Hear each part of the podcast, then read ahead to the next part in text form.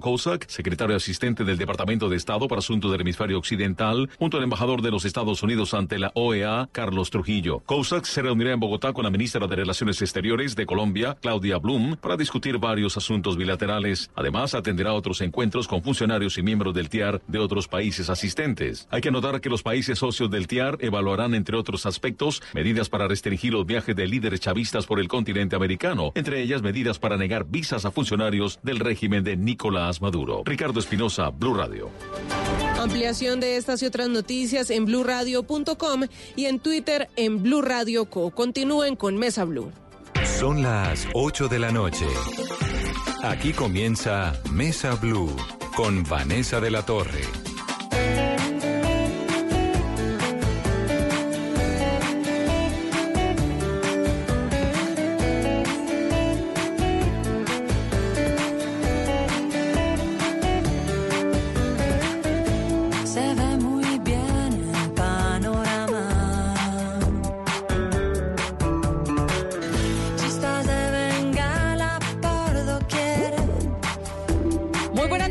Bienvenidos a Mesa Blue.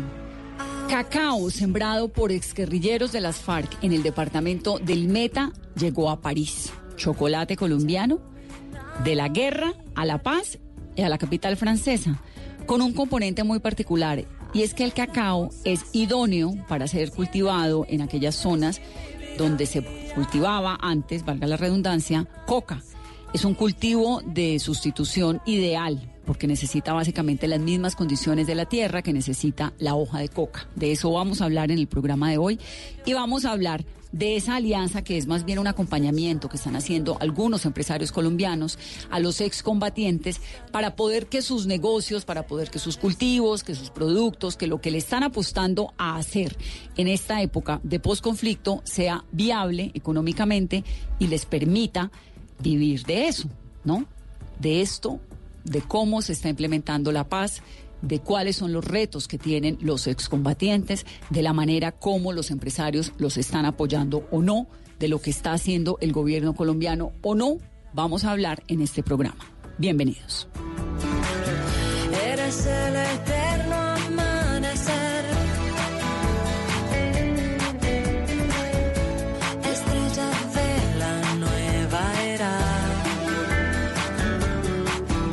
Don Ignacio Córdoba es productor de Las Rosas en Uribe, ¿no? Usted es el líder de la Asociación Cacautera. Además es, Ignacio Córdoba Becerra, vivo en el municipio de Uribe. Hago esa aclaración porque por ahí se escuchaba la Uribe, no, es Uribe. Eh, agradecido primeramente por, por Dios que nos está dando esta gran oportunidad y por las instituciones del gobierno, eh, entre ellas eh, Gran Tierra, Que no es del gobierno, pero está apoyando. Está apoyando el gobierno. pero cuénteme una cosa, ¿a usted en qué, de qué manera lo han apoyado? Muy sencillo.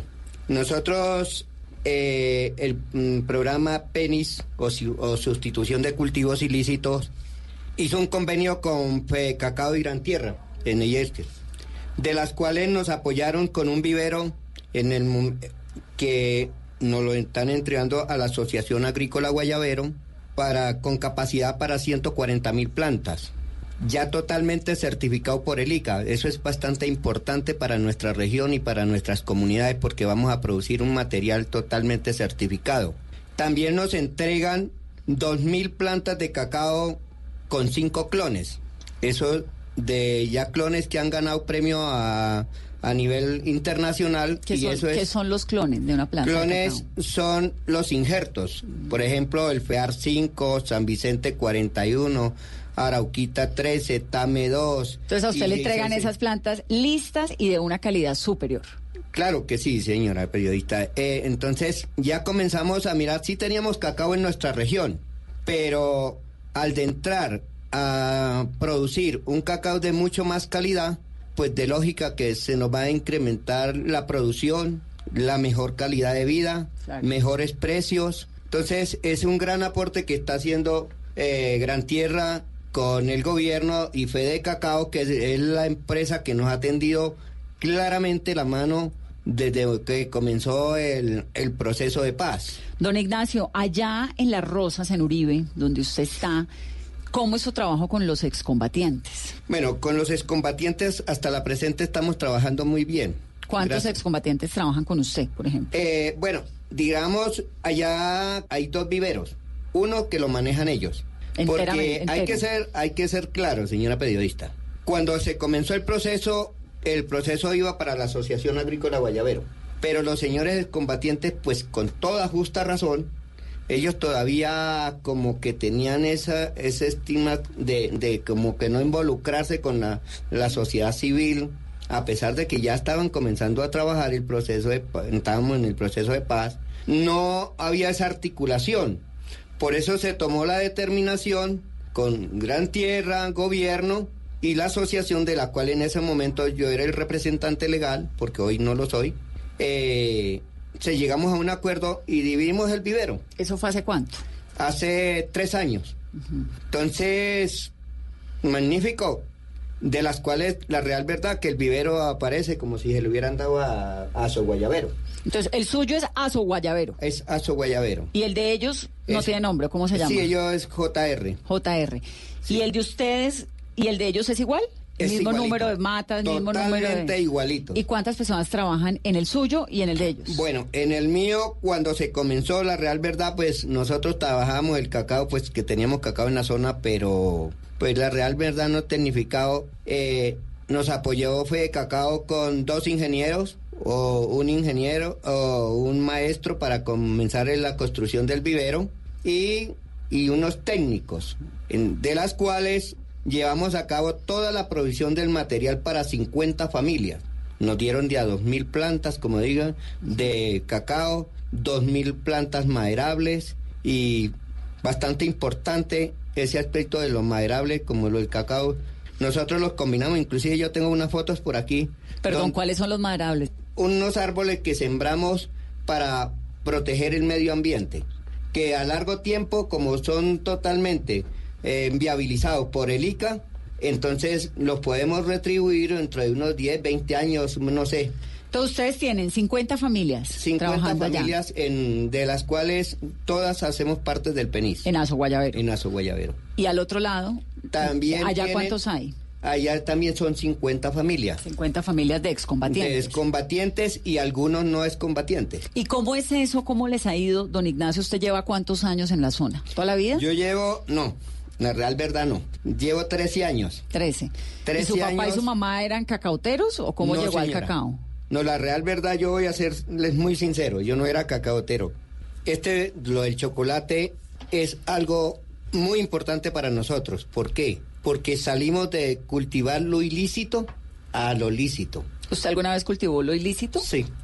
Hay que ser franco. ¿Para Coca. qué no se.? Sí, es la verdad. Entonces. ¿Hasta hace cuan- cuánto? Hace cinco años. Eh, pero la real verdad, el fundamento de estos proyectos que nos están apoyando las instituciones que mm, como Gran Tierra y mm, sustitución de cultivos ilícitos es de bastante impacto porque ya eh, no andamos con esa intranquilidad. Cuando Claro. yo tra- saco un kilo de coca, ando huyendo de todo mundo ¿Y por qué dejó de sembrar coca? porque cuando uno eh, comienza a analizar y ya tiene sus hijos y comienza a ver tantas dificultades, cuando se, se tiene coca se está aportando a la guerra. Hay que ser franco, se está poniendo una gota de sangre. Y supongo, don Ignacio, que dejar de cultivar coca tiene que ser difícil. Es complicado, ¿por qué? Porque en nuestro medio era la única manera de poder subsistir. Porque desafortunadamente no es que quiera hablar del gobierno, pero fueron 50 años de abandono en nuestro medio. Ahora que ya nos están dando la mano, entonces también nosotros tenemos que poner un grano de arena. Claro. Acabar los cultivos ilícitos sería lo mejor para nuestro país, porque ahí se acaba ese combustible para la guerra. Esa es mi opinión muy particular. Don Ignacio, ¿y esos eh, amigos suyos o compañeros suyos que antes sembraban coca también están sembrando chocolate o se Están quedaron en- sembrando en la chocolate, coca? pero ¿qué le quisiera yo decir? Porque es difícil, un bulto de plátano, eh, eh, hablemos de una bolsa de plátano de hoy en Uribe, vale 12 mil pesos. Para juntar dos millones de pesos que valía en ese entonces un kilo de coca, ¿cuántas bolsas de plátano No, tenía que no, sacar? no, no, es que el, el negocio No de hay coca, eso no hay, comparación. sí, de acuerdo. Y otro, otro problema, el kilo de coca lo echo yo en este bolsito y me lo llevo, me monto en un caballo, me monto en una moto y me voy. Claro, ese es el problema, ese es Entonces, el problema. los Pero no duerme tranquilo. No, no, y, y lo otro, como digo, anda huyendo. si yo saco un 10 kilos de, de, cacao, está el ejército, está la policía, está la fiscalía, esté quien esté, para mí no me vale nada. Porque paso por el medio de ellos y ¿qué, qué temor de qué? Yo no tengo ninguna clase de temor. Entonces, cuando nosotros nos dan esa gran oportunidad y esperamos que el gobierno nacional cumpla, porque la real verdad estamos en un 50% del- de los tratos, de los, de los acuerdos que llegamos. Pero ahí vamos. Ahí vamos, es otro sí, país pero, pero, más pero amable necesitamos porque hay que ser sincero. En nuestro medio, cuando estuvimos procesando lo del vivero, ellos nos apoyaron con los tres ingenieros más, las personas, digamos, mm, totalmente clasificadas, preparadas, ¿no? Nosotros pusimos y hemos seguido colocando la obra de mano. No es lo mismo a darle trabajo a dos o tres trabajadores que darle a 50 que estuvieron en el vivero de los cual yo representé y he venido representando. Son 50 familias que están comiendo. Claro. Entonces, ahí mejora la calidad de vida. ¿Y cómo Entonces- terminó metido en el cacao? entonces, pues usted sabe, señora periodista, que la vida da muchas vueltas. Estando trabajando en, en un ato, pues surgieron algunos inconvenientes de seguridad. Cuando me retiré de allá, entonces logré, pues, comprar un pedazo de tierra cerca de un pueblo es complicado porque vale mucho. Pero sí logré conseguir un pedazo de tierra allá en el municipio de Uribe, de la cual le debo muchísimo al municipio de Uribe. Y, Precioso. Y ahí llegó usted. y llegué y la situación de orden pública era bastante complicada. Pues es que para allá iba, porque esa zona siempre ha sido de orden público muy difícil, Sí, pero también ha sido una zona a la cual llegaron muchos excombatientes luego de la firma de los acuerdos. Sí. ¿De qué manera usted que estaba allá, usted ya, ya vivía allá, porque si lleva 13 años ya, estaba ya- organizado? Sí, sí, me ya, imagino, estaba, ¿no? ya estaba organizado. correcto. ¿De qué manera cuando llegan estos excombatientes al ETCR y otros no, porque se terminan yendo de los Sí, ETCRs a las fincas aledañas y esto? ¿Cómo lo recibe la, la, la comunidad? ¿Cómo se vuelven Pues, cercanos o no? Yo le voy a decir la verdad. Para nosotros, los que vivimos en las zonas de que han sido como Uribe, un centro bastante violento, fue bastante importante la llegada de los excombatientes. Porque a, a partir de ese momento el cambio de vida fue totalmente. Yo soy franco, les digo la verdad. Antes de suceder eso, después de las seis de la tarde no podíamos andar. ¿Por qué? Porque si no era la guerrilla, vamos a ser francos, aquí no tenemos tapujos con nada. No, es libertad de expresión. Eh, don, don Ignacio. Eh, la real verdad era el ejército. Y pues el ejército es complicado en la oscuridad saber si de pronto era un guerrillero o de pronto era una persona civil. Era complicada la Era seguridad en la zona. complicadísima la situación. ¿Y ha cambiado para bien? Uy, Dios mío, está del cielo a la tierra, como dicen. Hoy en día podemos andar a cualquier hora de la noche sin ningún problema. Entonces es maravilloso y yo lo he dicho públicamente. Agradezco a los señores de la FARC que dieron ese paso tan importante para que nuestro país, la mayor parte, aunque algunas, como lo decía usted, señora periodista, hay problemas, pero eso es normal que todo no se va a dar de la noche a la mañana. Eh, cambiara nuestra, nuestra vida. Yo soy sincero, hacía cinco meses había llegado a la zona y una noche cayó una bomba a 120 metros de mi casa y quedamos todos sentados.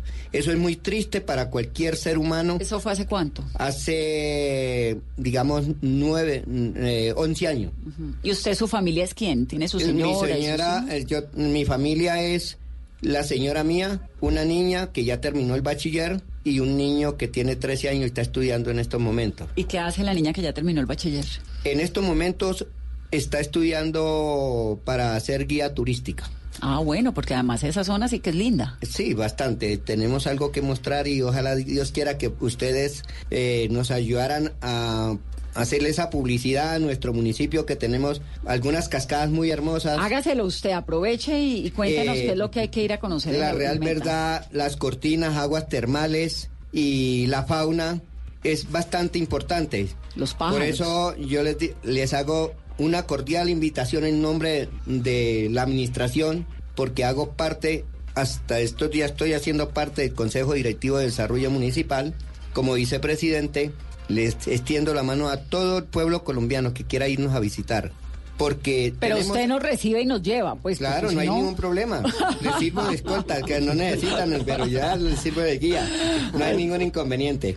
Entonces, El queremos. pueblo que se con- llama Uribe. Uribe, no es la Uribe, sino Uribe. Uribe. Uribe. Uribe en Meta. Y así como don Ignacio Córdoba, que cultiva cacao en el Meta, está Nicolás Sánchez Jiménez con nosotros. Estuvo Nicolás 12 años en las FARC, ¿no? Hizo parte del séptimo frente de esa organización. Bienvenido, Nicolás, a Mesa Blue. Muchísimas gracias a ustedes por invitarme. 12 años en la guerrilla, está en proceso de reincorporación y ahora está cultivando cacao en el Meta. Sí, nosotros realmente, pues prácticamente estamos asumiendo el compromiso que hicimos, que hacer la dejación de armas y reintegrarnos a la vida civil, eh, haciendo todo lo posible porque realmente esto funcione, poniendo de nuestra parte, porque realmente nosotros eso es lo que estamos haciendo. Hemos tenido poco apoyo, pero de todas maneras hacemos lo posible porque esta, esta paz perdure para siempre. ¿Cuántos excombatientes de las FARC están con usted en el cultivo de cacao? Realmente nosotros somos 127 excombatientes en la cooperativa multiactiva JB. Está ubicada en Uribe Meta, en la vereda La Pista, corregimiento de la Julia. Ahí es donde tenemos aproximadamente unos 10 hectáreas de cacao tenemos establecidas. Y pues es cerca de- de- del, del señor Ignacio Córdoba, que realmente también tenemos, hacemos parte del mismo vivero, que el vivero está dividido en dos, en dos y a través del PENIS nos quedó el vivero para seguir trabajando, entonces eso es lo que estamos haciendo. ¿Y cómo le ha ido trabajando con don Ignacio, con los campesinos? Porque don Ignacio nos estaba contando hace unos momentos, Carolina, que cultivaba coca, ¿no? Y que había pasado del cultivo ilícito al del cacao. Y además él estuvo más de 10 años en las FARC y ahora también cultiva cacao.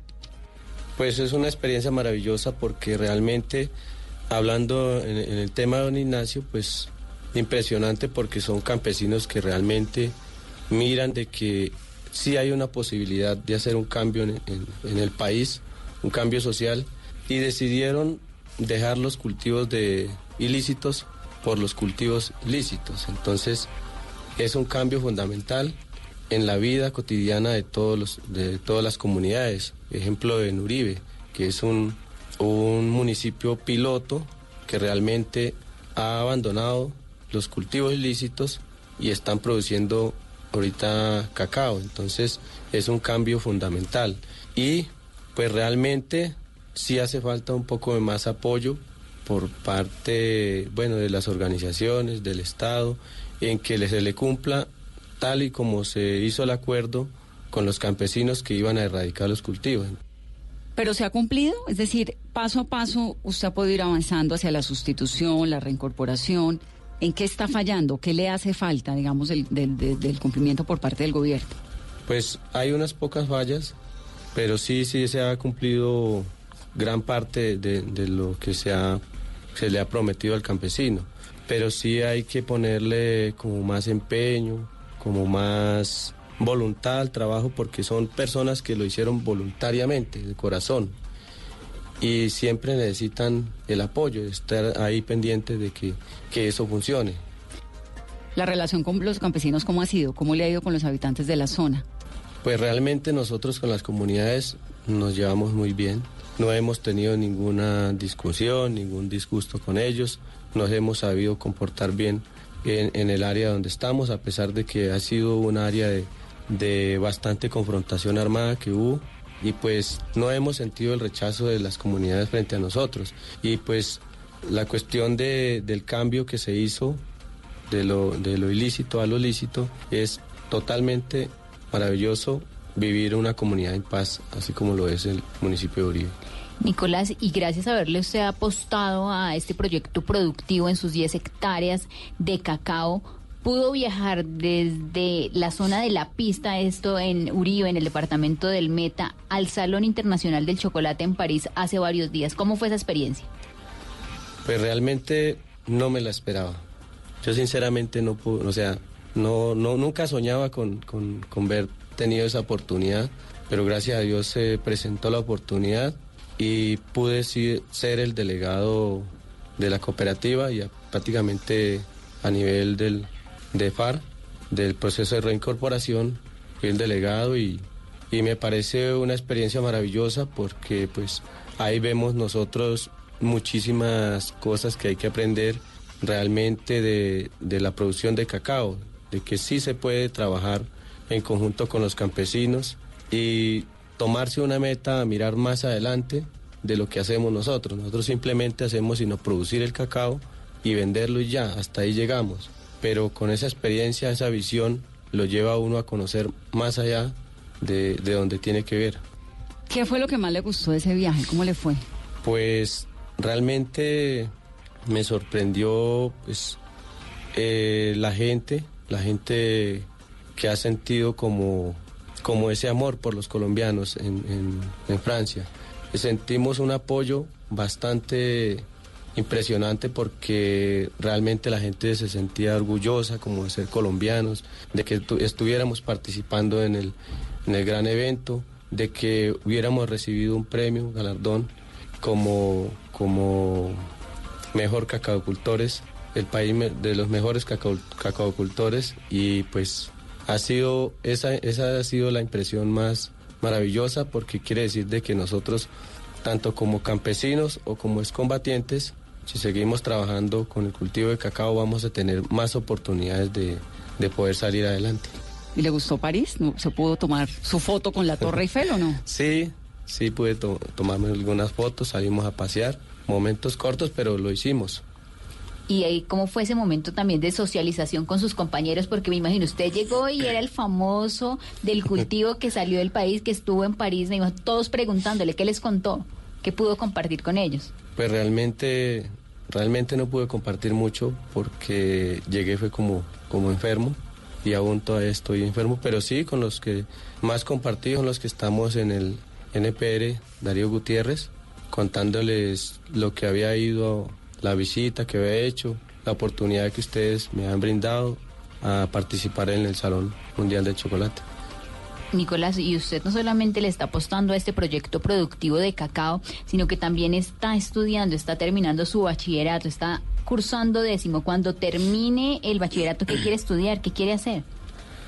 Realmente nosotros, o yo personalmente, eh, quiero terminar el bachillerato y, y hacer una carrera técnica de cacao en campo, entonces quiero ser profesional en, en, ese, en ese tema, me gusta bastante. Nicolás, usted tiene su, una relación sentimental ya de hace mucho tiempo, nueve años, con Diana Gualdrón. La conoció en las FARC. ¿Cómo fue ese amor en medio de, de las montañas, en medio de los combates, en medio de la persecución, en medio de la guerra?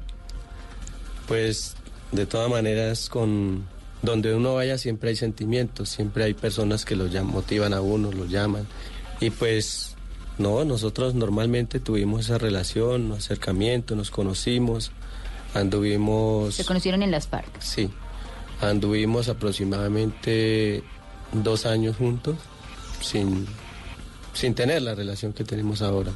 Y a partir de los dos años ya nos conocimos y pues nos juntamos a vivir. ¿Ella también estaba con usted en el cultivo de cacao? ¿Ella lo acompaña? ¿Usted sí, trabaja? Ella trabaja conmigo, se sale a trabajar, a hacer todos los trabajos del cacao también también estamos apostando a la transformación. ¿En las FARC usted qué hacía? ¿Cuál era la función de Diana? ¿Qué hacían ustedes? Pues realmente nosotros éramos subalternos, combatientes normalmente. Nos asumíamos a cualquier tarea que tocara hacer.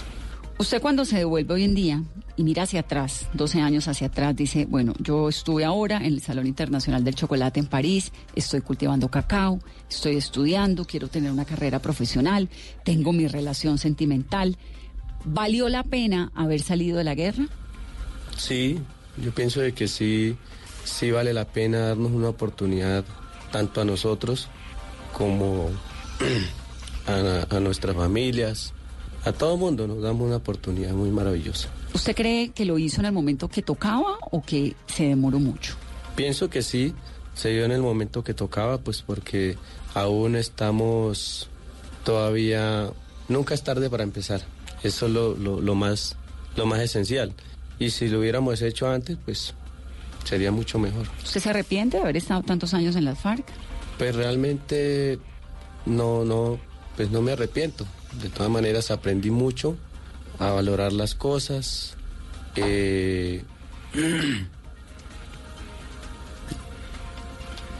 no, no. Nicolás, lo veo muy conmovido.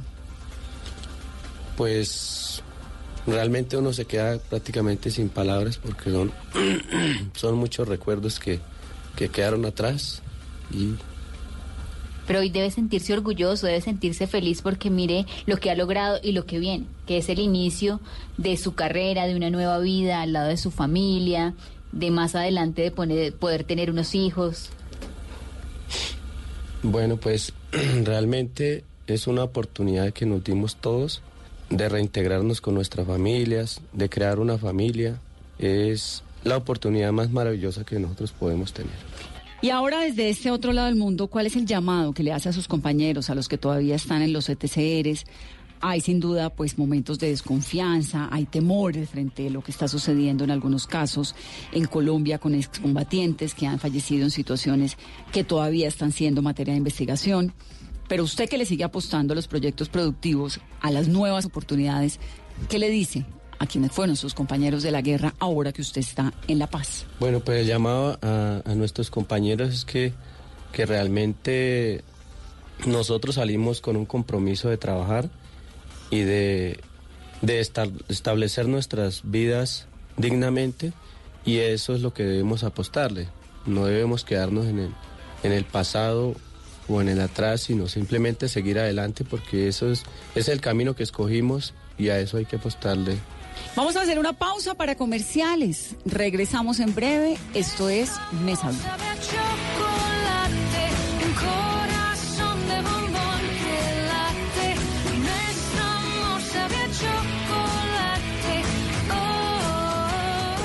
Estás escuchando Blue Radio, un país lleno de positivismo, un país que dice siempre se puede. Banco Popular.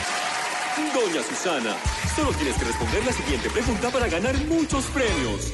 ¿Lista? Sí. ¿Abriste un CDT en el Banco Popular? Sí. ¡Ganaste! Con el ahorro ganador CDT, siempre ganas. Sin rifas ni sorteos. Ahorra y obtén mayor rentabilidad. Más información en www.bancopopular.com.co. Banco Popular. Siempre se puede. Somos Grupo Aval. Aplica condiciones. Vigilado Superintendencia Financiera de Colombia. Tenemos un reto, algo que nos impulsa, eso que nos hace levantar de la cama todos los días, un sueño que nos lleva al límite y nada más importa. No importa el dolor, ni la frustración, no importa el tiempo.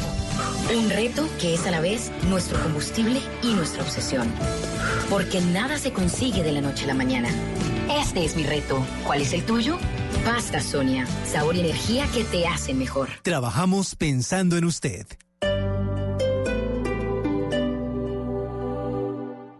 El Teatro Mayor Julio Mario Santo Domingo presenta al Donedin Consort del Reino Unido interpretando El Mesías de Händel con la participación del coro de la Ópera de Colombia, 7 y 8 de diciembre. Compre ya sus entradas a través de primera fila o en taquillas del teatro. Armonía, grandes conciertos Sura. Apoya a Bancolombia y Caracol Televisión. Invita a Blue Radio y Alcaldía de Bogotá. Más información www.teatromayor.org. Código PULEB IXF 805. Este sábado en Travesía Blue estaremos recomendando Gigantes de Luz en el Jardín Botánico de Bogotá. También viajaremos por la República Dominicana. A ritmo de merengue recorreremos la historia, la cultura y las mejores playas de la isla. Franci, la voz popular de América, nos cuenta que Caño Cristales es su lugar favorito en Colombia. Todo esto y mucho más este sábado después de las 3 de la tarde Travesía Blue por Blue Radio, porque los viajes y el turismo también hacen parte de la nueva alternativa. Travesía Blue por Blue Radio y bluradio.com. La nueva alternativa.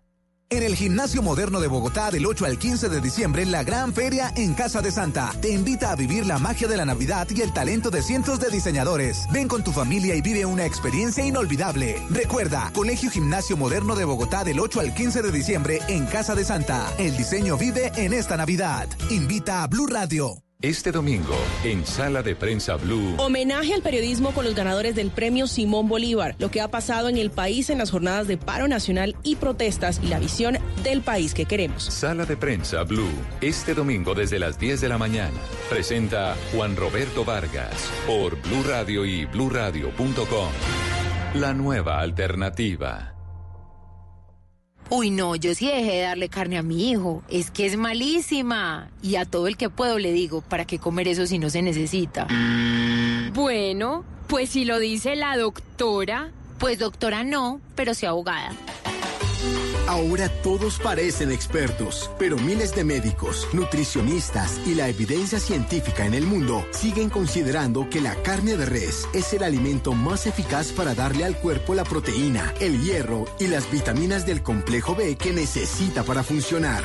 Por eso, créale a los que saben, créale a la carne. Una campaña de Fedegan y Fondo Nacional del Ganado. Este sábado en el radar, una mirada panorámica sobre el paro y la movilización social que ya completa una semana en el país. También hablaremos de la final del fútbol colombiano y del inicio de las celebraciones de Navidad. El radar, este sábado a la una de la tarde con Ricardo Ospina en Blue Radio y bluradio.com. La nueva alternativa. En el Gimnasio Moderno de Bogotá del 8 al 15 de diciembre, la gran feria en Casa de Santa te invita a vivir la magia de la Navidad y el talento de cientos de diseñadores. Ven con tu familia y vive una experiencia inolvidable. Recuerda, Colegio Gimnasio Moderno de Bogotá del 8 al 15 de diciembre en Casa de Santa. El diseño vive en esta Navidad. Invita a Blue Radio.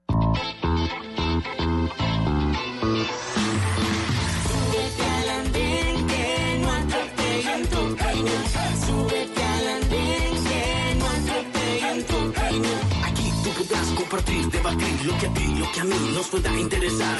Son muchas voces unidas en una. ¿Quién te viene a callar? Hey, ¿Cómo va tu país? ¿Cómo va la economía? ¿Cómo va la sociedad?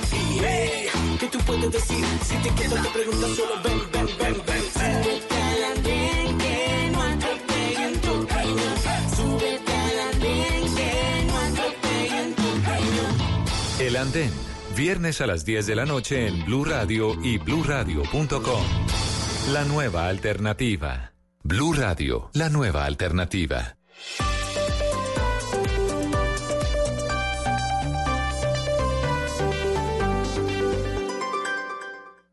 Estás escuchando Blue Radio, un país lleno de positivismo, un país que dice siempre se puede. Banco Popular. En el mundo de antes escuchabas. Amor, ¿y si nos vamos para San Andrés? Y tenías meses de planeación. Hoy escuchamos. Solo por hoy, 60% de descuento para viajar a San Andrés. Y eso no te da mucho tiempo. En un mundo que va así de rápido, necesitas una tarjeta de crédito express. Solicita la tuya y te la entregamos fácil, rápido, sin papeles y lista para usar. Para que las ofertas de viaje no se vayan volando. Banco Popular. Somos Grupo Aval, vigilado Superintendencia Financiera de Colombia. Todos tenemos un reto, algo que nos impulsa, eso que nos hace levantar de la cama todos los días, un sueño que nos lleva al límite y nada más importa. No importa el dolor, ni la frustración, no importa el tiempo. Un reto que es a la vez nuestro combustible y nuestra obsesión. Porque nada se consigue de la noche a la mañana. Este es mi reto. ¿Cuál es el tuyo? Pasta Sonia, sabor y energía que te hacen mejor. Trabajamos pensando en usted. Continuamos en Mesa Blue. Estamos hablando de cacao colombiano, de la guerra a la paz y a la capital francesa. Manuel Buitrago es el presidente de Gran Tierra Energy. Manuel, bienvenido a Mesa Blue. Mesa, gracias por tenernos. Bueno, Manuel, ¿qué es exactamente lo que hace Gran Tierra Energy? Cuéntele usted a los oyentes. Gran Tierra Energy es una empresa de petróleo y gas, con su oficina principal en Canadá, pero presente en Colombia hace 13 años. Estamos presentes en el Putumayo, estamos presentes en el Valle del Magdalena Medio y recientemente en el Meta también. Y ustedes, desde la oficina de petróleo y gas, que es una empresa, digamos, uno, uno cuando piensa en esto, piensa en unas multinacionales de unas dimensiones tremendas. Cuando le dicen a uno Gran Tierra Energy, pues se imagina petroleros, ¿no? ¿De qué manera se están vinculando con el conflicto colombiano? ¿Y por qué, sobre todo? Nosotros, como tenemos presencia en territorio hace tanto tiempo, lo principal es desarrollar nuestras operaciones de manera sostenible y siempre de la mano de la comunidad, que se ve beneficiada del derrama de beneficios que genera la industria de petróleo. Se nos genera la oportunidad muy interesante de trabajar en los proyectos que la ARN, el gobierno, la oficina del doctor Archila hoy en día, antes oficina del, del, del postconflicto, empieza a pensar en proyectos en territorio que puedan generar beneficios de manera articulada. Y en este caso particular generamos unos proyectos muy interesantes para proteger la biodiversidad y el bosque, lo más importante. Esto es Meta y Putumayo. Putumayo, Meta y Valle del Magdalena Medio, donde la geografía es un poquito diferente. Dentro de esos programas nace la oportunidad de trabajar de la mano de Fede Cacao y la ARN los viveros de cacao. Un proyecto muy interesante que genera oportunidades productivas para la comunidad y dentro de la comunidad obviamente están los excom- excombatientes. Eh, ¿Todos los, los, los de cacao están en los ETCRs o no necesariamente? bueno, en Colombia, hay, de en Colombia hay muchísimos proyectos de cacao, los nuestros. No, no, los de ustedes. Los nuestros están, tenemos cuatro proyectos de cacao interesantes de viveros, dos están en ETCRs, uno en Putumayo, otro en Uribe Meta y los otros no están en ETCRs. Pero también adicionalmente tenemos un, un proyecto de un corredor muy interesante con la Embajada del Canadá y con Socodevi que enseña a las comunidades a trabajar de manera como asociativa. Entonces, en realidad tenemos un sinnúmero de proyectos que buscamos beneficien a la comunidad en total porque vemos una sola comunidad, ya sea excombatientes, ancestrales o comunidad. Lo miramos como una sola comunidad que se debe de, beneficiar del derrame económico de los proyectos de petróleo. Ustedes están impactando a una población de cuántas personas. ¿Tienen eso? Eh, claro, el año pasado en Colombia generamos casi 5.000 oportunidades laborales. De eso podemos decir que el Putumayo tuvo cerca de 3.000 y el Valle del Magdalena Medio cerca de 2.000. De los viveros de cacao hablamos que en el Putumayo se vieron beneficiadas unas 50 familias y en Uribe Meta otras 50 familias. Manuel, de esa población que me, que me estás contando que impactan directamente desde Gran Tierra Energy en el, en el trabajo, ¿tienen discriminado el porcentaje de desmovilizados o de reinsertados o de personas que fueron parte del conflicto colombiano que estén vinculados a ustedes? Más que un número exacto, eh, podemos mirar los proyectos de ARN como tal. En los proyectos de ARN hablamos de las eh, familias del Putumayo, unas 50 familias en el Putumayo, 50 familias en Uribe Meta, pero en realidad es una sola comunidad, es una sola mezcla de gente que vive en la región. Estamos eh, nosotros como empresa, están las comunidades ancestrales, están las comunidades afro y están obviamente los excombatientes. Y entonces lo que hacen es apoyar estas microempresas productoras de cacao, básicamente. Lo apoyan como con logística, con eh, producción, económicamente, más allá, digamos, de, de- de que le dan trabajo a las personas. ¿Qué más hacen? Porque verdaderamente, digamos, el, el gran interrogante que uno se hace como colombiano y como periodista es de qué manera las grandes empresas se están vinculando en algo que necesita el país, que es el posconflicto. Y de la manera en que, en que todos nos articulemos en torno a lo que ustedes están haciendo y ahora enseguida Iván Darío de Fede Cacao nos va a explicar también cómo, cómo se están articulando desde allá. Pues es un poco como que la sociedad los está arropando, ¿no? Está arropando sus proyectos porque además, pues es que es- uno ve esas zonas tan alejadas tratando de producir algo y cómo lo logran meter en el mercado y cómo logran finalmente que esté en algo tan importante como la Feria Internacional del Cacao. Digamos, todo esto, expliquémosle un poco a la gente cómo lo hacen. Bueno, muchas gracias. Eh, buscamos nuestros aliados estratégicos que son expertos en cacao, ya explicará Fede Cacao como mencionas, Vanessa. Sin embargo, lo que se genera en un proyecto es que lo, primero es una asistencia técnica a través de una entidad como Fede Cacao o en el caso de con la embajada canadiense como Socodevi, a el cultivador de cacao se le explica cómo se debe cultivar el cacao, eso es lo primero, eh, cómo se debe cultivar de una manera sostenible, cómo se debe cultivar protegiendo el bosque que es muy importante para mantener el paisaje del bosque y la foresta- reforestación también.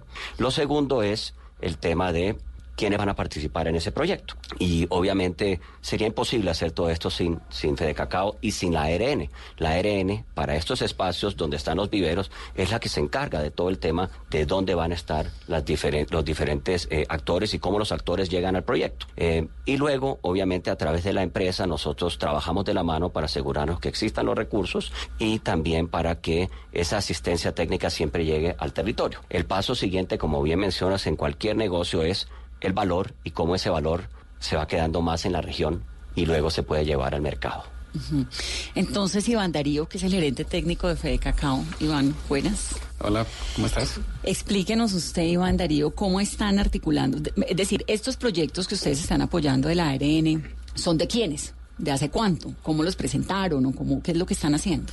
Bueno, primero que todo comentar que realmente cuando se inicia un proceso de paz como el que empezó Colombia, desde sus inicios nos preguntaron a nosotros, bueno, ¿cómo puede participar el sector cacaotero a ayudar a pacificar las regiones y a que todas estas personas que dejaron las armas eh, vuelvan a la vida productiva y ya no le causen un daño a la- al país, sino que sean efectivamente... Que tengan trabajo. Que tengan trabajo.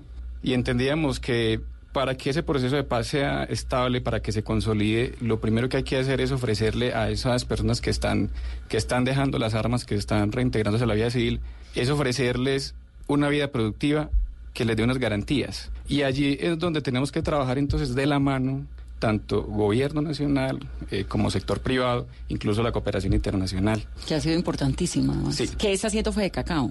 ¿Y hace cuánto entró?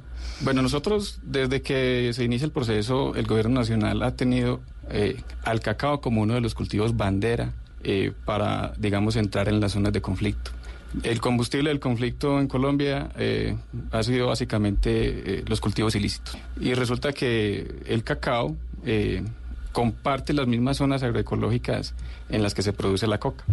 Y con el futuro, pues, que tiene el cacao? Ah, tiene las mismas condiciones climáticas Sí, y exactamente, sí. Las zonas que producen coca Producen son las cacao. zonas similares agroecológicamente para producir cacao. ¿Sí? Y no solamente en términos O sea, de la mitad del país. Pues sí, exactamente. Lamentablemente, sí. Pues eh, eh, la UPRA pues hizo unos estudios hace poco y nos dijo pues en sus datos estadísticos que Colombia puede tener alrededor de 8 millones de hectáreas aptas para siembra de cacao. Y en las zonas más abandonadas, en las zonas más distantes, más complejas eh, de acceso del país, que es donde también se ha desarrollado más este conflicto, allá el cacao funciona. Y es que, de hecho, incluso desde el tema del merc- de, de mercado es mucho más fácil para un productor y la relación beneficio-costo es mucho mejor. Sacar un bulto de cacao de una zona distante que sacar un bulto de, de plátano o de, de otro cultivo, porque el- ¿Por el- qué? por, por el valor de venta de ese costal, de ese bulto que, que trae. Un, un bulto de, de plata nos puede costar 15, 20 mil pesos, ¿sí? Mientras que en un bulto de cacao sacas eh, 50 kilos de cacao a 7 mil pesos cada kilo. Son, Claro, son mucho más rentable. Entonces, eh, tienes que cargar con un costo del flete, del transporte, que es bastante Entonces termina elevado. siendo clave en la sustitución de cultivos. ¿Qué es lo que hacen exactamente? ¿Les enseñan a cultivar? ¿Les ayudan con la comercialización? ¿Con qué? Sí, bueno, nosotros en la federación apoyamos al productor desde la selección del terreno, del cultivo, donde piensa sembrar el cacao, hasta la producción y en la comercialización también hacemos un apoyo, ¿sí?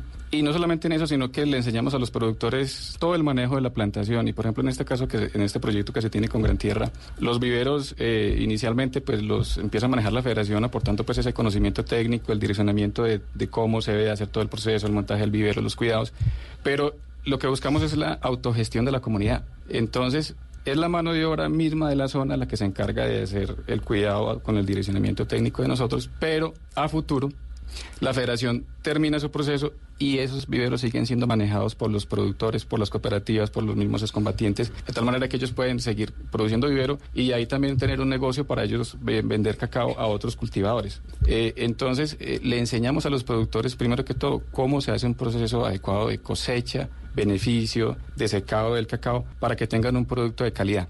Eh, Adicionalmente, eh, impulsamos procesos de comercialización. Uno de ellos es el caso de María del Campo, que nos ayuda a, a- a que nos reconozcan en el mundo como, un- como el cacao de eh, fino y de aroma que tenemos acá. María del Campo, se las presento, es la Juan Valdés del cacao, ¿no, María? Sí, Más María o del menos es Campo- así la cosa. Sí, María del Campo es la marca del cacao colombiano y al mismo tiempo es la mujer que representa a las 52 mil familias productoras de cacao en Colombia. Es eh, una marca relativamente joven, eh, se lanzó precisamente en noviembre del año 2016, o sea, está recién cumpliendo tres años. ¿Y por qué es mujer y no hombre? Porque precisamente Lo la cual me encanta, ¿no? no Sí, sí, no.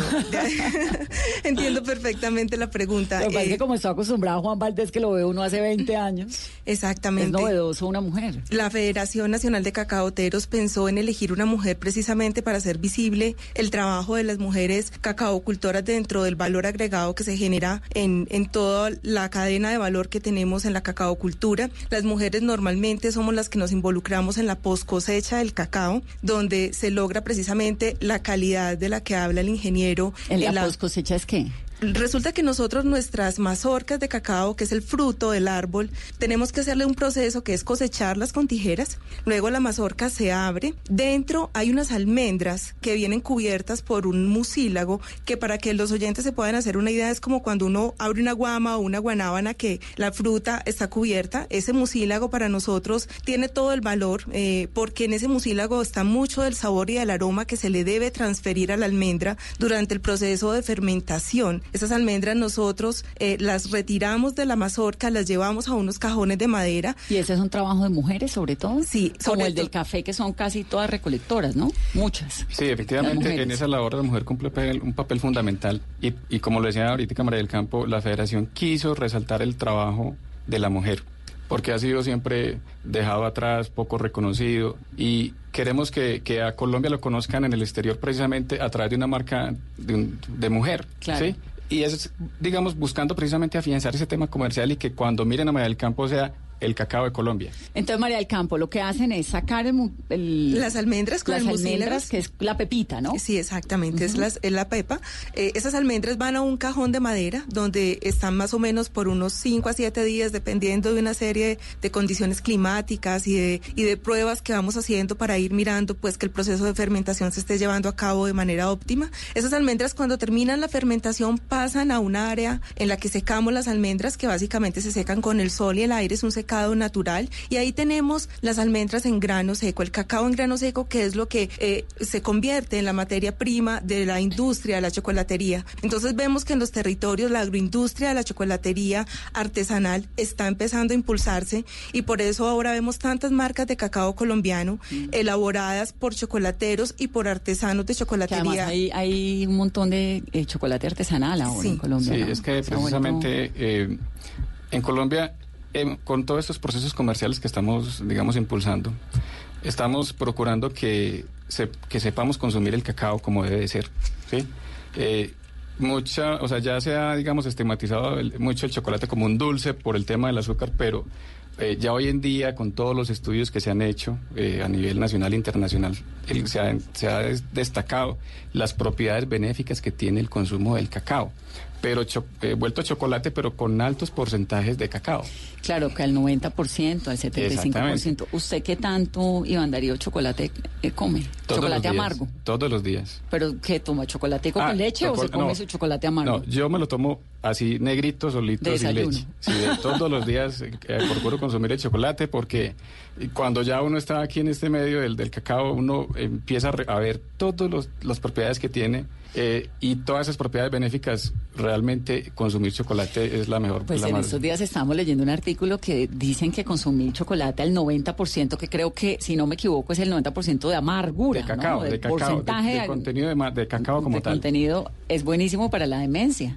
Para Le muchas recomiendan- cosas. Le recomiendan a, a la gente para la demencia, para la memoria, para los triglicéridos, bueno, para un montón de cosas. Lo que pasa es que justamente lo que estamos impulsando ahora es un consumo del cacao y del chocolate, eh, teniendo presente que primero es un alimento. Eh, como tal, él ya tiene una cantidad de minerales, de vitaminas. Adicionalmente, ayuda con el tema de salud porque todos sus componentes nos generan beneficios en términos de mantener estables los niveles de glucosa. La manteca de cacao, que es una grasa natural vegetal, limpia las venas y las arterias, entonces ayuda a prevenir, eh, digamos, enfermedades cardiovasculares. Eh, adicionalmente, tiene una cantidad de antioxidantes que entonces... mm, digamos, ayuda con todo el tema de los radicales libres, por lo tanto, ayuda a prevenir temas que tienen que ver también con, con algunos asuntos relacionados con cáncer. En temas de nutrición y de belleza, De tenemos la industria de la cosmetología, exactamente. tenemos todo el tema de la cosmetología, donde la manteca de cacao aporta, mm, pues digamos, una, una gran cantidad de, de elementos, especialmente en temas de hidratación de la piel. Entonces, lo que estamos llevando es a que efectivamente podamos aprender a consumir y como colombianos cada vez consumamos más chocolate, porque efectivamente la pregunta que le hizo al ingeniero Iván es muy válida. O sea, los colombianos eh, consumimos chocolate en taza, pero consumimos poco chocolate en barras. Entonces, cuando vemos... Sí, pero chocolatina, ¿no? Sí, pero- chocolatico pero dulce una- de los una- niños. Una cosa es- que tenemos que buscar en el, en el consumo del cacao, del chocolate, es que sea negro Sí. Y amargo. El blanco como que no, ¿no? Eh, bueno, el, el- el chocolate blanco es, digamos, otra, otra Sí, no, otro cacao proceso industrial. pocón. Sí, pero cuando hablamos de, de- de que el cacao sea negro, es porque entre más oscurito sea el cacao, mayor contenido de antioxidantes tiene. Que es el que, el Que es el que nos del que habla la nosotros. ciencia que tiene que haber. Y- ¿Qué tan, ¿Qué tan involucradas están las mujeres excombatientes en esa producción de cacao? Bueno, las mujeres en general han estado cada vez metiéndose más en el tema del cacao y sobre todo en, en- transformación, ¿sí? Porque allí encuentran una, una oportunidad de, de generar un valor agregado en el producto que se genera en la finca, ¿sí? Eh, y hay muchas iniciativas de transformación en varias partes del país, ¿sí? De- lideradas por mujeres, eh, buscando producir o ofrecer un producto cacao, o sea, cho- principalmente chocolates y chocolates de mesas, porque para producir chocolatinas se necesita, digamos, una, un Mucho más equipamiento mucho más industrial, pero sí en todo lo que es la transformación, eh, lo que son las bolitas de chocolate que conocemos como las chuculas, que desde las abuelitas pues era el, el método tradicional que se consumía. Ahí es donde están entrando sobre todo las mujeres a participar en esos procesos.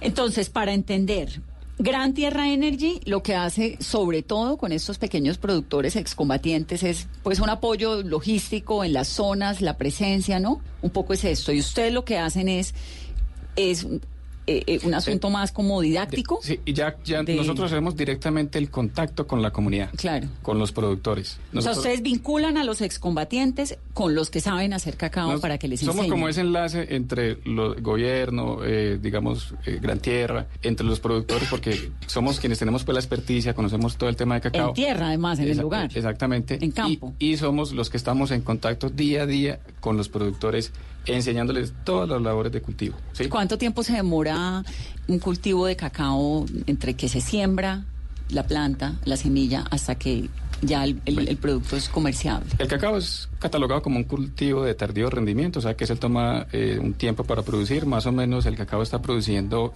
sus primeras mazorquitas alrededor de los dos años y medio. Pero él va aumentando gradualmente su producción y entre el quinto y sexto año llega al máximo de productividad. Y mientras tanto, ¿qué hacen los que lo cultivan? Bueno, esa es la parte, digamos, interesante del tema porque el, el cultivo del cacao, eh, en el proceso de establecimiento hacemos una sucesión de, digamos, de especies, porque el cacao no se siembra solo, el cacao tiene otras plantas que lo acompañan en su, en su etapa de, de- de crecimiento, de desarrollo, mientras inicia producción. ¿Para qué? Buscamos... ¿Como fertilizantes y No, eso? otras plantas, como por ejemplo eh, cultivos semestrales, eh, como maíz, o cultivos, digamos, semipermanentes, como el plátano. Entonces, eso, cuando el productor siembra, de hecho, al inicio, esos, esas plantas van creciendo y conforme van creciendo, al tiempo ya llega el cacao y esas plantas le dan sombra al cacao. eh, mientras él protegen. crece. sí, exactamente, lo cubren porque el, el- el cacao necesita en sus primeros tiempos, en sus primeros meses, sombra. ¿Sí? Entonces, esos cultivos eh, transitorios o semipermanentes como el plátano eh, le proveen sombra al cacao y se vuelven otra fuente de ingreso para los productores mientras, Mientras el cacao produce. produce. Claro. Y, y posteriormente también, o digamos que en ese proceso de siembra, también eh, se establecen plantas eh, maderables de sombrío permanente que llamamos, que ya son un estrato más alto. Y al final, digamos, de- del- de- digamos, del proceso de establecimiento, lo que queda es el cacao y esas plantas maderables. Claro, ya entendí. Entonces, mientras está el cacao, que se demora un rato, los productores viven de los otros productos Exactamente, que se están así es. teniendo. Me quedé con la, la inquietud del, del consumo de cacao, porque uno sigo, pues en muchos lugares en Colombia se toma chocolate, pero ese chocolate entonces no es el chocolate que el que nos va a quitar la demencia. Pero vamos en el camino. o sea, mejor eso que nada. Sí, eh, la, idea, la idea es que... eh, O sea, el chocolate que Sí. batimos. La idea es que yo, como la invitación es que miremos las etiquetas, ¿sí? Eh, porque en la etiqueta debe, debe decir o debería decir el porcentaje de cacao que tiene cada producto que nos consumimos, ¿sí? Entonces, buscar etiquetas que hablemos de porcentajes por lo menos del 50 hacia arriba de cacao, que hay unos que están del 40, pero digamos que... El, del- el- el- el chocolate normal del desayuno, el que uno prepara con leche, canela, clavos, ¿eso tiene cuánto porcentaje? entre más aditivos tenga, pues obviamente vas a mermar el, contenido de cacao, ¿sí? Adicionalmente a eso le agregan a veces otros tipos de, eh, de grasas diferentes a las del cacao.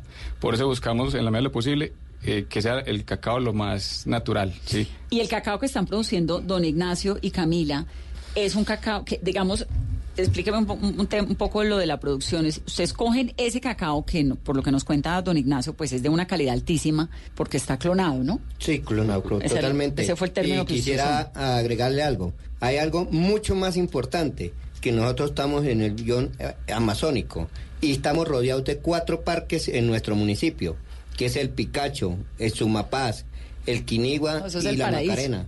Entonces, nosotros estamos aquí al medio. Entonces, tenemos la real verdad, un privilegio tan importante que ojalá Dios quisiera que no se nos terminara nunca, porque es bastante importante, de la cual vivimos enamorados y estamos dispuestos a cuidarlo hasta el último. Y es una tierra preciosa.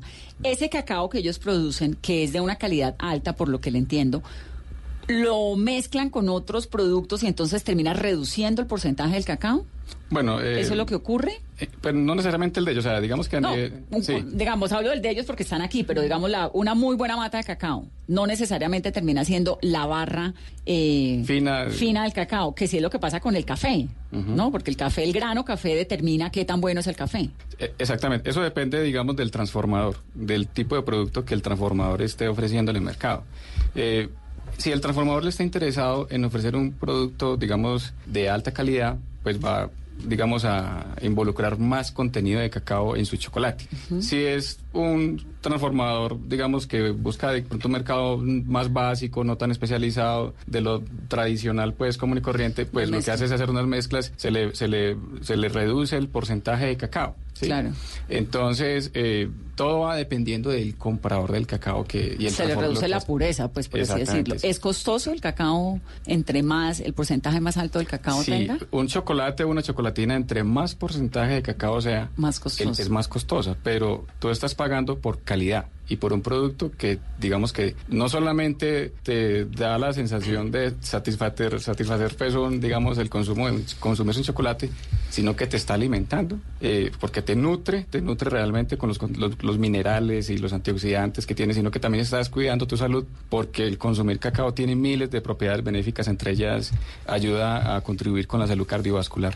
Sí, ya nos contó María del Campo que hay que consumir cacao un montón. ¿Qué tan importante es Colombia en el comercio internacional de cacao? ¿Y qué tan importante es el cacao para el, PIB de Colombia? Bueno, eh, Colombia tiene un mercado que estamos abriendo en el mundo, ¿sí? Eh, hace unos 10 años, eh, 15 años, cada vez teníamos menos, o sea, no teníamos suficiente cacao para exportar y no nos conocían en el mundo. Hoy en día, dentro de los procesos de comercialización que estamos haciendo con la federación, estamos participando en eventos internacionales, dándole a conocer el mundo, mire, aquí está Colombia y produce un cacao de calidad. Ese es el primer paso que estamos dando nosotros. Y eso es nuevo. Eh, eso lo estamos haciendo hace, hace poco, ¿sí? Llevamos, digamos, participando en eventos nacionales, internacionales, diciéndole al mundo, mire, Colombia produce cacao y es un cacao fino catalogado por la Organización Internacional del Cacao, como cacao fino de aroma, No, de la mejor tiene el calidad. componente de lo que contaste al comienzo del programa y es que se produce como cultivo eh, sustituto es ideal. Sí, y hoy en día estamos eh, promoviendo o procurando, eh, estamos tomando una iniciativa eh, a nivel internacional, apoyado pues con las Naciones Unidas, de crear una marca que se llame Cultivo de Paz o Cultivo para la Paz, que sea un sello que lleven todos estos cacaos que producen estos productores como el que tenemos acá, para que quien compre una chocolatina o un cacao eh, elaborado con el o una, sí, una chocolatina elaborado con un cacao que venga de, de, de casos como el de don Ignacio de Camila la gente sepa que compró ese chocolate con un cacao que ayudó a pacificar una región Claro, como ya está ocurriendo con el café, con la ropa, con otros productos. ¿Y por qué no lo han hecho? ¿Qué necesitan? No, estamos haciendo eso, estamos eh, tomando esas iniciativas. Eh, hace poco tuvimos unas reuniones con el gobierno de Indonesia, porque Indonesia tam- también es un país productor de cacao y también ha tenido fenómenos de violencia como los tiene, un conflicto también como lo tiene Colombia. Y creemos que el mundo empiece a crear conciencia de que hay cultivos que ayudan a estabilizar las zonas de conflicto y que cuando tú consumes un, un- un- un- chocolate de, con cacao de ese, de, ese, de ese origen, estás apoyando a esa asociación de productores. ¿Cuándo me voy a poder comer ese cacao? a esa asociación de productores. ¿Cuándo me voy a poder comer ese cacao? ese chocolate. Bueno, venimos trabajando, realmente la, la iniciativa empezó hace poco, hace unas cuantas semanas. Eh, vamos a trabajar todo este año. Eh, la- tuvimos una reunión eh, en Indonesia precisamente, donde estuvo eh, pa- eh, representantes de gobiernos del África, de aquí de Sudamérica, de Indonesia. Para tomar la de experiencia, Sudeste, o- sí, para compartir experiencias de quienes están implementando eh, estas iniciativas de cultivos para la paz. Y, y a partir de las dos cancillerías de Colombia y de Indonesia vamos a iniciar una estrategia, ya la vamos a iniciar este año, esperamos trabajarla y el, el año entrante que queremos hacer una nueva reunión para hacerle seguimiento en Cartagena, donde miremos qué pasos hemos dado y qué podemos seguir avanzando, porque eso es fundamental. O sea, ¿eso que- es 2020? Sí, la vamos a hacer una segunda ¿Sí? reunión en 2020. Pero yo lo que quiero es la barra del chocolate. ¿Eso cuándo lo va a tener? ¿2020? Ah, la barra de chocolate. De La eh, Paz. De La Paz. Pues de hecho ya las hay. De Ya hecho las ya hay. las Claro, hay. ya las hay, lo que le falta es la Lo que etiqueta falta es la etiqueta. sí. Lo que falta es la etiqueta, eh, pues ya eso nos tomará pues el tiempo que haya que estamos iniciando consultas, cómo es el proceso, porque tiene que haber un reconocimiento internacional y en eso Naciones Unidas eh, eh, tiene un papel fundamental para que nos ayude también a, a divulgar eso y pues y todos los gobiernos pues eh, Sí. que tanto de